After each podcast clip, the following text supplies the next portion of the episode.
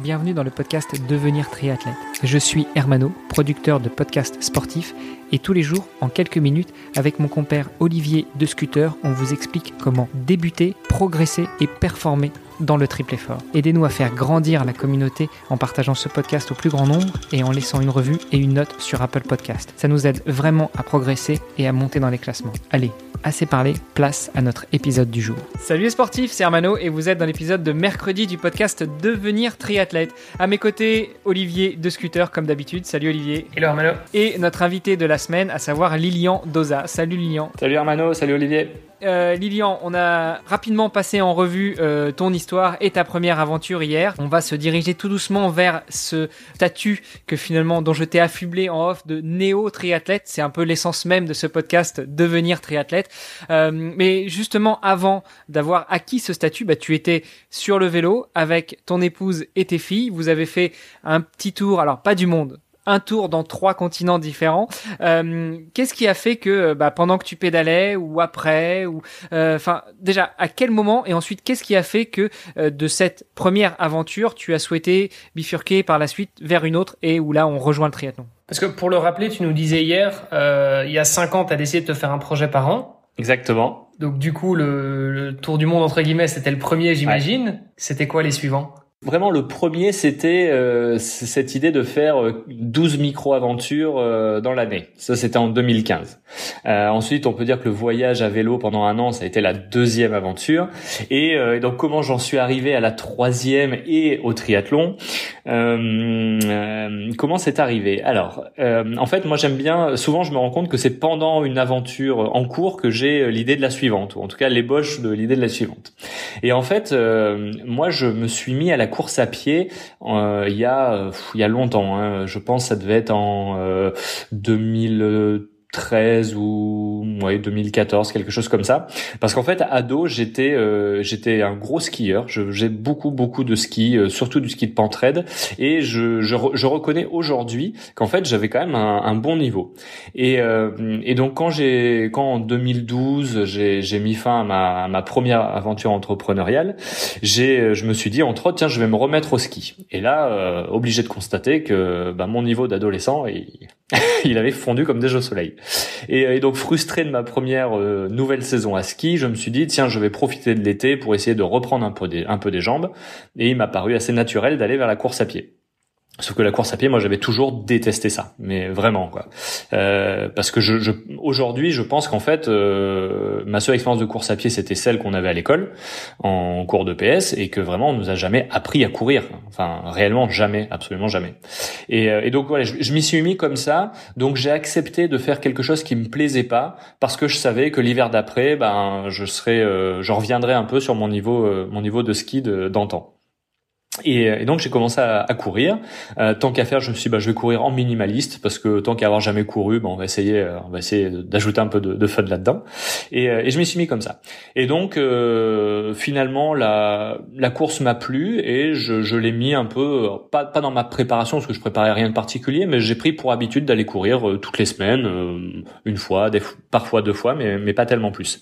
Et, et parmi ces séances, un jour, je me suis dit, tiens, ça, ça pourrait être un beau projet que de traverser la France en courant.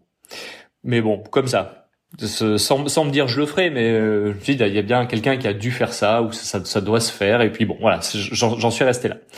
Et donc euh, je fais une avance rapide. On est euh, vers la fin de, de cette année de voyage à vélo et on a passé donc une année à quatre mais vraiment à 4 tout le temps. C'est-à-dire que 24 heures sur 24.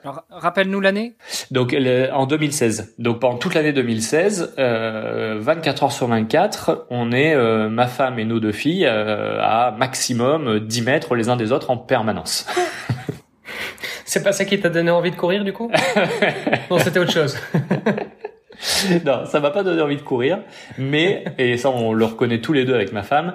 Euh, même si cette année a été absolument incroyable, extraordinaire et absolument euh, génial, on est obligé de reconnaître qu'à la fin, on avait envie d'avoir un peu de temps tout seul. Euh, et enfin voilà, ça se comprend. Hein, tu passes une année euh, avec, avec tes enfants à ne parler finalement aucun langage d'enfant quasiment, parce que euh, t'es pas dans ton pays, t'es dans un pays où tu parles pas la langue.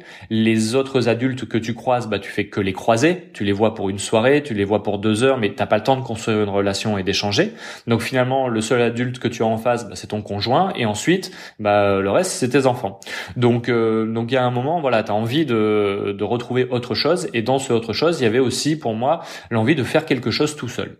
Et, euh, donc sur la fin de ce, de ce voyage, on était en Thaïlande, dans le dans le sud, on faisait les, les derniers jours de vélo, et, euh, et cette idée de traverser la France en courant m'a retraversé l'esprit. Et je me suis dit tiens pourquoi pas? Pourquoi pas mettre ce projet sur pied finalement? Euh, donc j'ai commencé à regarder les cartes euh, et je voulais une une, une distance enfin un tracé un peu original. Et, euh, et le tracé qui m'a qui a retenu mon attention c'est l'idée de traverser de, de tracer la plus longue ligne droite possible à travers la France sans jamais toucher la mer sans jamais traverser euh, la mer. Et, euh, et, donc cette ligne, c'est, euh, c'est, elle part de Port-Spoder près de Brest et elle va jusqu'à Menton.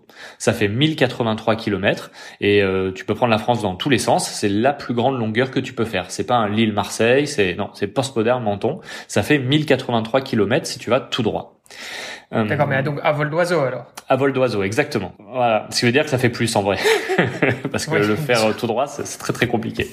Et, euh, et donc euh, bon, rapidement, euh, pendant que je je j'avance à vélo, je fais mes calculs, je me dis bon, on va rentrer en début d'année. si je dois faire ça, bah, c'est probablement à l'été ou au printemps, et je dois en plus reprendre une activité professionnelle. Donc concrètement, si je dois me préparer plus prendre quelques semaines pour faire ce projet. Euh, repartir professionnellement, ça va être compliqué. Euh, par ailleurs, de la course, j'en ai pas fait depuis des mois. Enfin, voilà, je, je, me dis, ce projet est certainement réalisable, mais certainement trop long à préparer et à réaliser. Et, euh, donc, j'essaie de voir comment je peux autour de ce projet construire autre chose. Comme je suis bah, en train de pédaler sur mon vélo, je me dis, bah, une manière d'aller plus vite, ça serait évidemment de faire du vélo, mais j'ai quand même envie de courir. Et donc, quand je pense bah, course à pied, vélo, bah, je me dis, tiens, si je rajoute de la natation, tout d'un coup, ça fait un triathlon. Et donc l'idée naît comme ça, et donc je reprends euh, euh mes 1083 km, euh, j'applique une règle de 3 avec les, les ratios de l'Ironman, et, je me dis, ben banco, le projet c'est ça, je vais traverser la France en triathlon, comme ça, ben, le plus gros ça va être du vélo, donc ça va aller vite, J'aurai une grosse section de course, mais que je pourrais quand même gérer sur quelques jours. Et puis la nage, ben, je pourrais le faire entre 1 et 3 jours probablement. Puisqu'une fois que je divise euh, ces 1083 km et que je l'ai fait en vrai, euh, donc c'est-à-dire qu'effectivement on ne suit pas une ligne droite, mais on va louvoyer autour. Finalement, je crois que j'ai fait à peu près 1200 km de vélo, 230 km de course à pied et 21 km de nage. Euh, donc ça c'est ce qui a été mesuré euh, à la fin. Et, euh, et donc ça je me dis bah voilà ça effectivement je dois pouvoir le faire en quelques jours. Et, euh, et je me dis bah allez euh, on rentre à Noël à Noël 2016 et eh bien je crois que je suis parti je crois que je me suis dit mai ou début juin je sais plus. Bref je me dis voilà dans, dans six mois je prends le départ de ce de ce triathlon à ce moment-là, toi, tu courais toujours euh, une ou deux fois par semaine maximum Alors non, je courais plus du tout, parce qu'on était en plein dans notre année de voyage à vélo. Là, tu courais plus Je du courais tout, plus du tout. d'accord. c'est- Donc tu courais plus du Plus tout. du tout. Tu faisais du vélo fatalement, mais bon, un Voilà, vélo de 100 kilos. Euh, et tu nageais Non, aussi un pas petit du peu, tout. quoi. Pas du tout. Ok. Et tu t'es dit dans six mois, Voilà. je traverse Alors, la je France. en non seulement je nageais pas du tout, mais euh, alors savais je nager? savais nager, mais pas le crawl.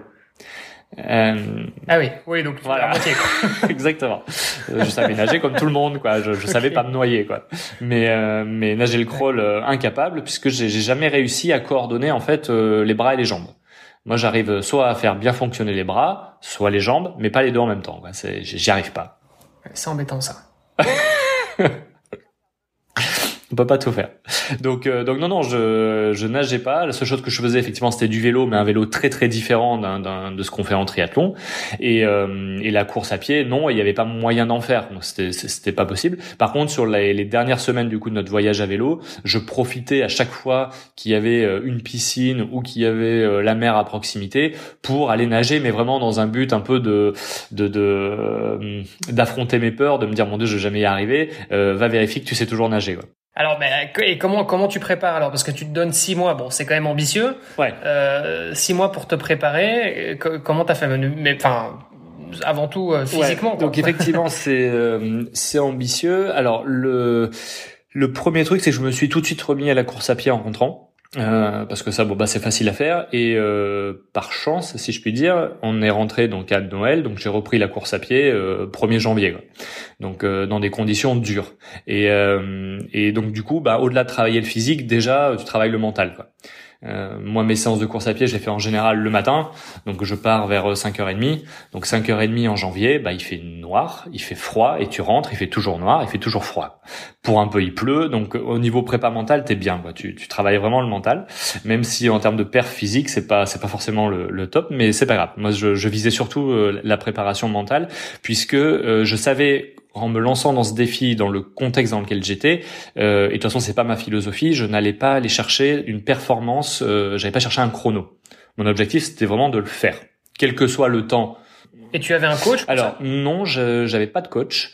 Euh, j'avais pas de coach et alors je veux pas dire euh, tant mieux, mais euh, je, je sais que j'ai par contre parlé à beaucoup de gens euh, et en particulier sur la nage, où tout de suite j'ai essayé de parler à des nageurs, mais des nageurs longue distance. Je ne voulais pas parler à des euh, nageurs euh, triathlons, puisque moi, ma distance, c'était 22 km.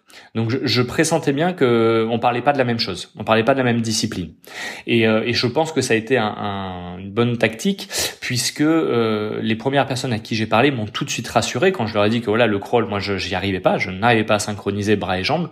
Tout de suite ils m'ont dit mais de toute façon les jambes elles ne servent à rien sur de la longue distance, les jambes, tu les laisses traîner. Il faut même pas essayer de les, les faire euh, les utiliser. Tu vas cramer de l'énergie pour rien, alors que l'énergie, il faut que tu la gardes pour te réchauffer. Par ailleurs, ils m'ont tout de suite dit, tu vas nager dans de l'eau de mer et avec une combi. Donc en termes de flottaison, t'as même pas besoin de, de, de, chercher à faire plus. Donc ça, ça m'a tout de suite rassuré. Et du coup, toutes mes séances de natation que j'ai faites euh, à partir de ce moment-là et jusqu'à euh, jusqu'au triathlon, je les ai faites sans jamais mettre les pieds. Quoi. Et, euh, du coup, j'ai vraiment pu me concentrer sur euh, bah, comment je fais avec les bras, je fais un beau mouvement de bras, je tiens la distance, etc., etc. Donc ça, je l'ai, euh, je l'ai vraiment travaillé. C'est vraiment la, la, partie qui me faisait la plus peur. Quelque part, le vélo, je savais que bah ça se ferait. Euh, je l'ai pas préparé. Euh, je, enfin, j'ai même pas pris un vélo de route pour le faire. J'ai pris mon vélo de voyage parce que je rentrais de voyage. J'avais pas de vélo de route. Je me suis dit bon bah allez, je pars avec ça, avec des sacoches dessus. Enfin voilà, le, le, le bon touriste. Euh, et la course à pied, je me disais bon au pire, euh, voilà, je, je, le ferai dans la douleur, je le ferai au mental, mais euh, voilà, j'y arriverai quoi. Donc c'était vraiment la, la, la, la, nage qui me faisait le, le plus peur. Et donc je me suis vraiment euh, euh, attelé à, à, baser mon entraînement surtout sur euh, la natation combinée avec de la du vélo et euh, dans des conditions euh, plutôt difficiles. J'entends par là euh, froid, faim, fatigue, voilà, plutôt dans ces conditions-là. Et donc ça c'est bon, c'est pour ta préparation physique et mhm. mentale. En termes de logistique, du coup, comment est-ce que ça se passait? Est-ce que tu, tu, comptais partir tout seul? Tu comptais avoir Alors, l'assistance Tu comptais dormir où? Attends, attends. je, je, crois, je crois, je, je me fais le maître du temps. On grappille sur l'épisode de demain. Donc, ce que je vous propose, c'est que bah, on donne un peu l'eau à la bouche à nos auditeurs, et puis on se retrouve demain pour l'épisode suivant où justement on parle bah, de cette préparation de de ton euh, de ton défi, ouais, de néo triathlète. Ça marche? Ça marche. Très bonne idée. Ok, à demain. À demain. À demain. Vous avez apprécié cet épisode? Alors taguez ohana underscore tri sur Instagram et si ce n'est pas déjà fait, laissez un commentaire sur Apple Podcast.